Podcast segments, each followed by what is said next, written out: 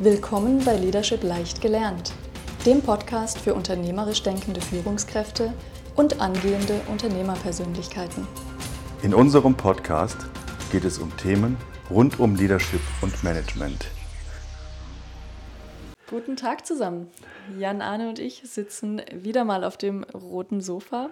Heute ist der 13.06.2023 und heute sprechen wir über die künstliche Intelligenz. Seit Monaten ist ChatGPT in aller Munde. Viele Leute benutzen es, viele Leute freuen sich und viele Leute sind auch relativ erschrocken darüber, was KI heute schon kann und in welcher Geschwindigkeit sich das entwickelt hat. Jan Arne, wie siehst du das? KI, Fluch oder Segen? Ja, wir brauchen ja mehr Zuhörer für unseren Podcast, von daher muss ich es ja möglichst dramatisch formulieren. Ich beziehe mich auf eine Arbeit der BBC, also British Broadcasting, die wir auch zitieren können. Äh, die BBC hat jetzt kürzlich veröffentlicht, über 300 Millionen hochwertiger Jobs sind in Gefahr. Von daher eine Wahnsinnsgefahr. Ähm, das war jetzt natürlich sehr polarisierend, nicht ganz ernst gemeint. Aber die Einflüsse auf den Arbeitsmarkt, und zwar den globalen Arbeitsmarkt, die sind hoch, letztlich gar nicht seriös abzuschätzen. Siehst du mehr Chancen oder mehr Risiken? Das ist auch ganz schwer letztlich zu sagen, weil wir ein Shift, wie bei jedem Technologiesprung, ein Shift der Komplexität der Arbeit nach oben und nach unten erleben werden. Das heißt, diejenigen, die diese KIs entwickeln, einstellen, warten, instand halten, für die wird es so sein, dass die Komplexität des Tuns, auch die Anforderungen an den Job, letztlich auch die Gehaltsmöglichkeiten sich deutlich nach oben entwickeln, während diejenigen, die damit arbeiten, ähm, sehr, sehr einfache Lösungen haben und sich da die Verdienstmöglichkeiten, die Komplexität, die hängt ja meistens zusammen, eher nach unten entwickeln werden. Also von daher wird es in beide Richtungen gehen. Siehst du auch Berufe oder Tätigkeitsfelder, die durch KI massiv gefährdet sind? Das könnten sein die Wissensarbeiter, angefangen von einfachen bis mittleren Sachbearbeitungstätigkeiten. Wir haben aber auch im Bereich der Steuerberatung oder der medizinischen Beratung Möglichkeiten, äh, dass sich da was ähm, entwickelt, dass viele Teilbereiche durch eine künstliche Intelligenz unterstützt oder komplett ersetzt werden. Kannst du da ein Beispiel geben? Gerne.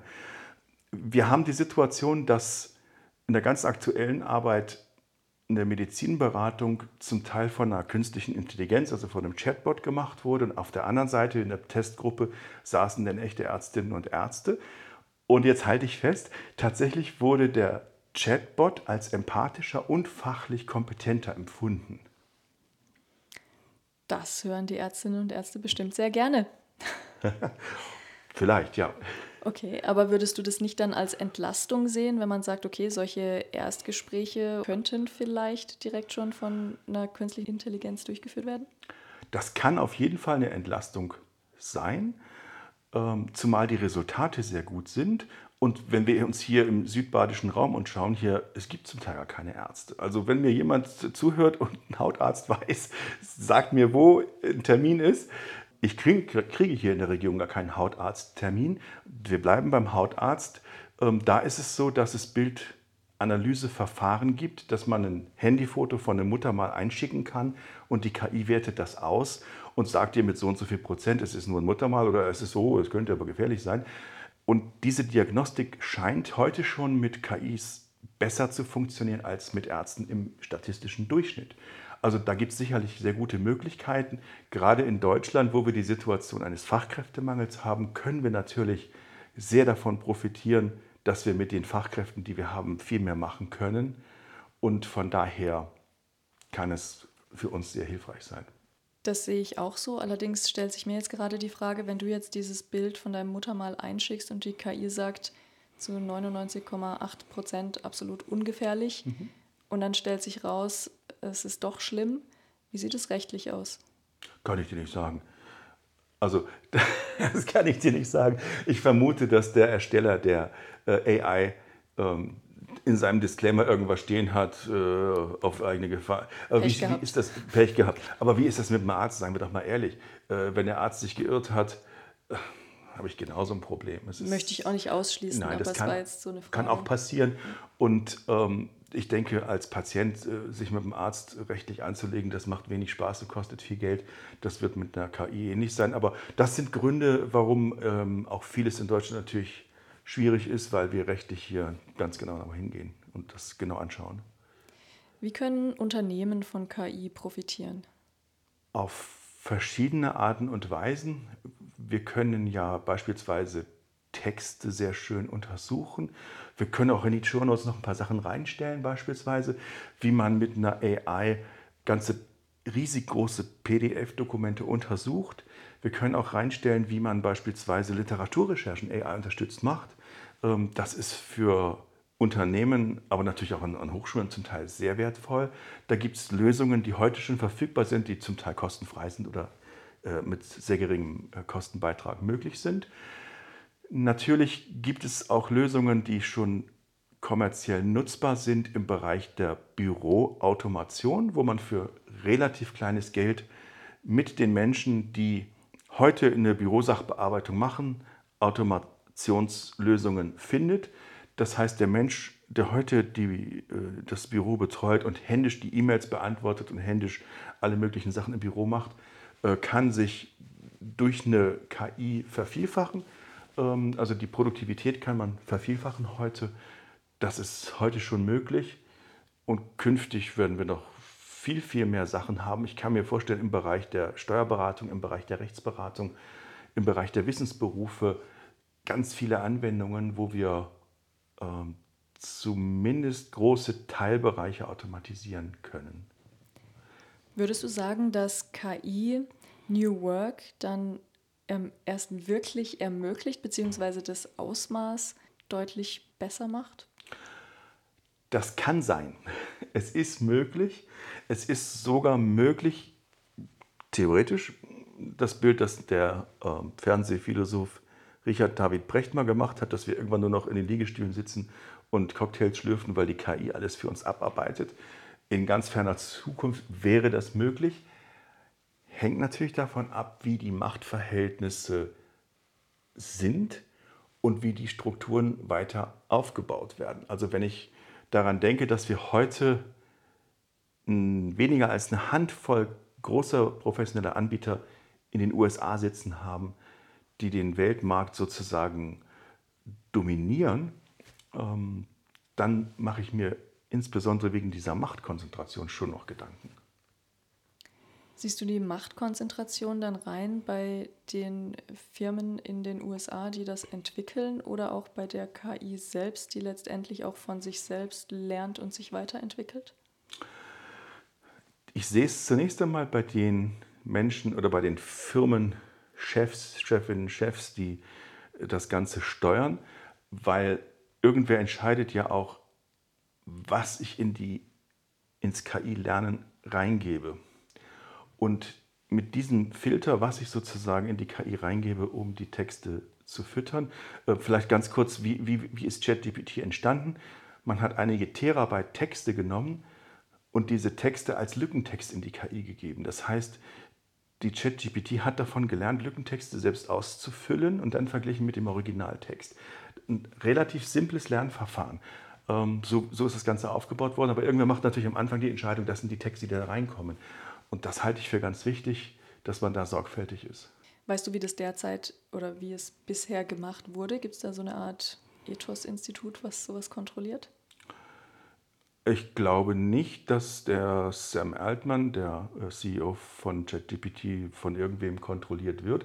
Er ist ja tatsächlich gerade durch Europa gereist, hat sich mit den ähm, Staatschefs äh, unterhalten und hat äh, vorgeschlagen, dort eine Regulierung einzuführen. Das ist ja vielleicht mal ganz interessant, dass ein äh, Unternehmensvertreter äh, durch die Gegend fährt und sagt, es, wir brauchen irgendwann eine Regulierung. Wie siehst du Deutschland im internationalen Vergleich? Also du hast jetzt angesprochen, die ganzen Unternehmen sitzen hauptsächlich in den USA, dort wird es entwickelt und dort sind auch die Gesetze wahrscheinlich lockerer, dass das alles so gemacht werden kann. Hängen wir uns selbst ab? Sind wir schon abgehängt oder haben wir noch eine Chance? Alles drei. Wir sind abgehängt. Ich meine, machen wir uns nichts vor. In den 1920er Jahren war Deutschland wissenschaftlich top of the world. Da ist jeder zweite Nobelpreis hierher gekommen. Heute, ups, wir, oh, da kommt ja einer. Das ist ja heute eine, erstaunliche Sache, wenn ich jetzt mal als ein über den dicken Daumen Gradmesser der wissenschaftlichen Leistung nehmen kann. Ähm, nichtsdestotrotz, wir sind abgehängt, auch wegen der regulatorischen Situation. Da zitiere ich jetzt Severin Schwan, den CEO der Roche, der in der Schweiz seinen Hauptsitz hat und erklärt, dass wir bei Big Data und bei Data Mining im Bereich der Medizintechnik in Deutschland und Europa nichts machen können. Das ist der Grund, warum viele Forschungsarbeiten in den USA, insbesondere in Los Angeles, gemacht werden. Da schießen wir uns ins eigene Knie durch unsere Regulation.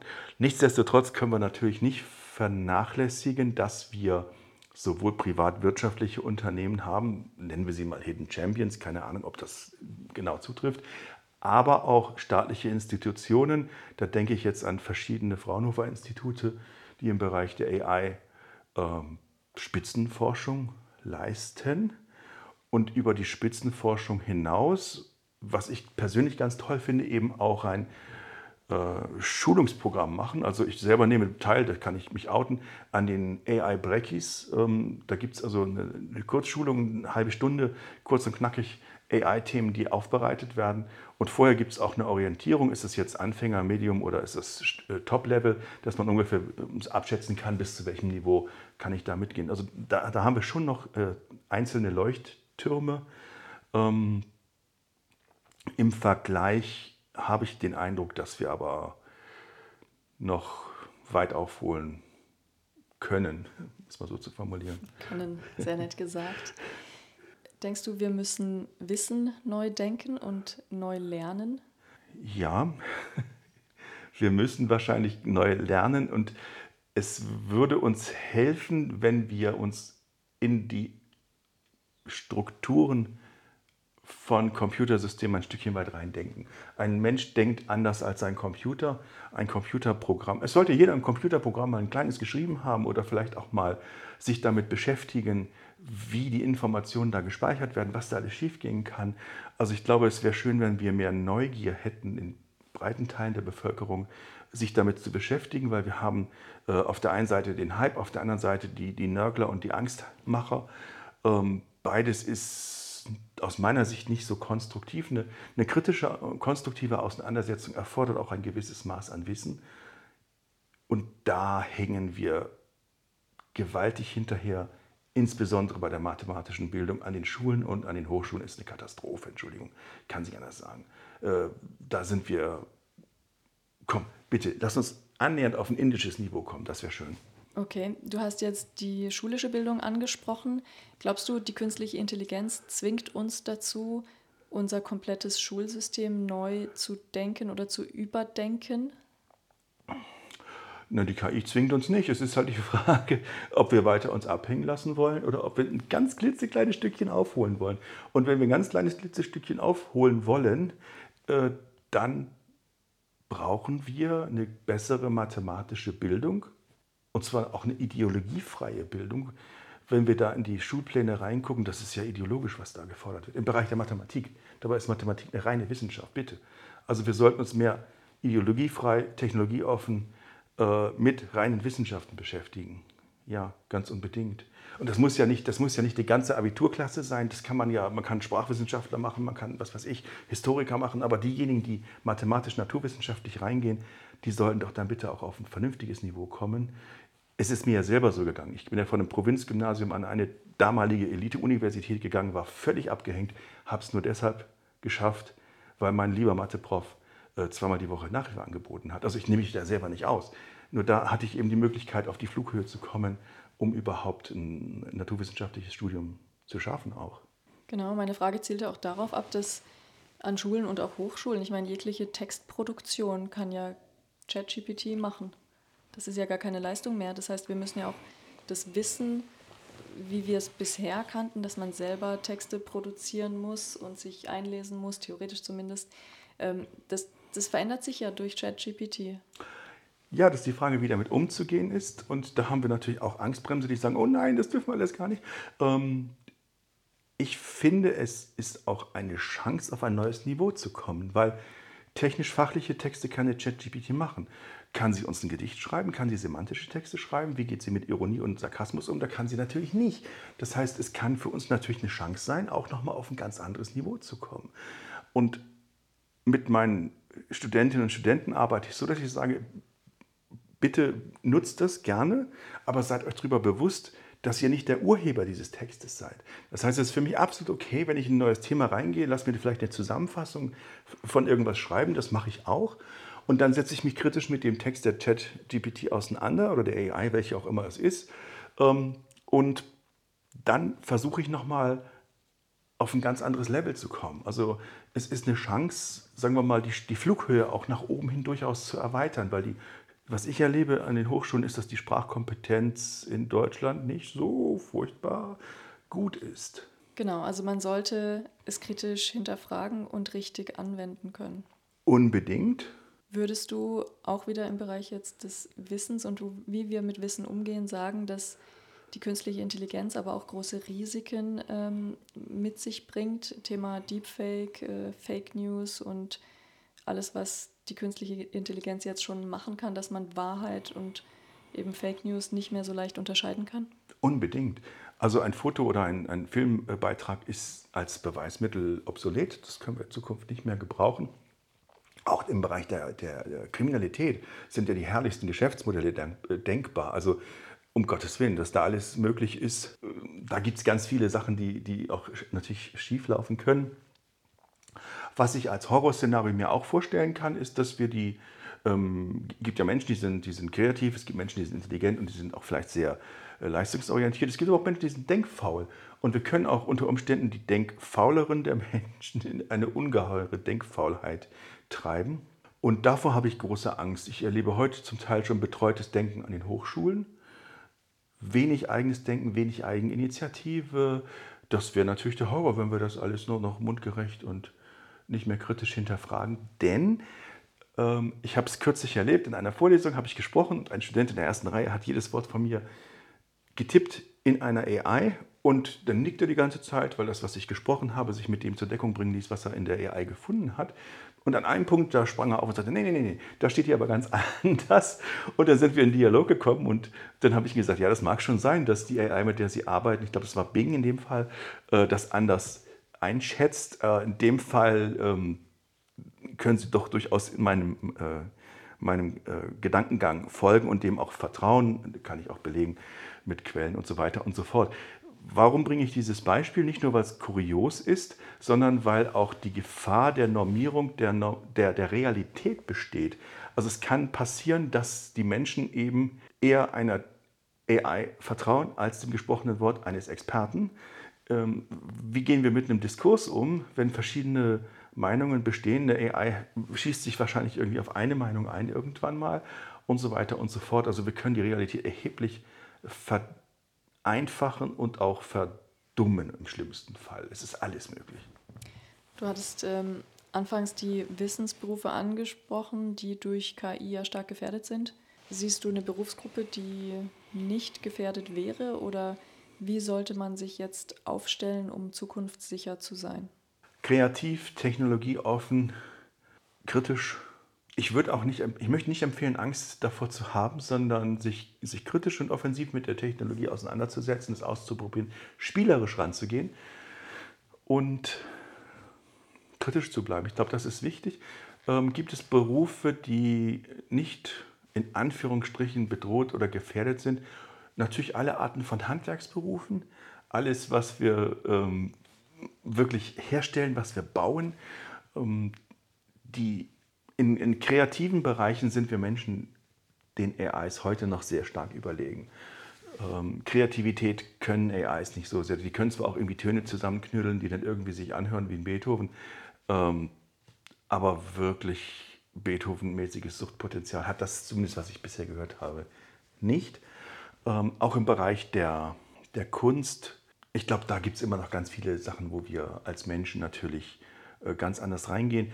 Auch in der die Qualität der menschlichen Begegnung kann eine AI vermutlich bis auf weiteres nicht ersetzen. Ja, in Teilbereichen haben wir es gesehen. Mit der ärztlichen Beratung, es, es gibt auch Anwendungen, im Bereich der Psychologie, Menschen, die also Angststörungen haben oder depressive Störungen. Ähm, da sind Handy-Apps entwickelt worden, mit denen ein Mensch, der eine Angststörung hat oder was auch immer, äh, sich auseinandersetzen kann und bekommt dort erste Impulse, die ihn in die Positivität bringen können. Das Ganze ist dann nochmal aufgeschaltet auf ein betreuendes äh, Ärztesystem und wenn da ähm, ja, Gefahr von, von äh, Suizid oder anderen äh, schweren äh, Sachen auftaucht, dann wird eben nochmal der, der Profi dazu alarmiert. Also da gibt es, denke ich, auch sehr viele gute Sachen, die wir, die wir machen können. Und solange wir in einem System leben, in dem wir viel mehr Arbeit haben, als wir mit den vorhandenen Menschen abarbeiten können, sehe ich nicht, dass wir Angst haben müssen. Ich würde sagen, wir können einfach eine, eine ganz tolle Produktivitätssteigerung damit hinkriegen. Letzte Frage. Wie siehst du die Gesellschaft in zwei Jahren, wenn du jetzt siehst, wie schnell sich die künstliche Intelligenz jetzt schon entwickelt hat? Das ist eine ganz tolle Frage. Wir können ja verschiedene Szenarien durchspielen. Wir können ja das Szenario durchspielen, dass wir im Bereich der Bildung mit AI zusätzliche Angebote machen, sodass die ähm, begabten Schüler eine Begabtenförderung bekommen, die weniger begabten Schüler bekommen eine Förderung, die auf ihrem Niveau angemessen ist. Das heißt, alle können profitieren, kommen viel, viel schlauer aus der Schule raus, kommen dann auf einen Arbeitsmarkt, wo sie äh, liebend aufgenommen werden und ähm, ganz toll betreut werden und haben die Möglichkeit, sich im in der Ausbildung, in der dualen Ausbildung oder im Studium ganz hervorragend zu entwickeln, weil die bis dahin völlig gestressten Professoren auch wieder durch AIs unterstützt werden und wir Lernsysteme haben, in denen Schüler gemessen, äh, Studenten angemessen ähm, gearbeitet wird. Das wäre eine ganz tolle positive Sache.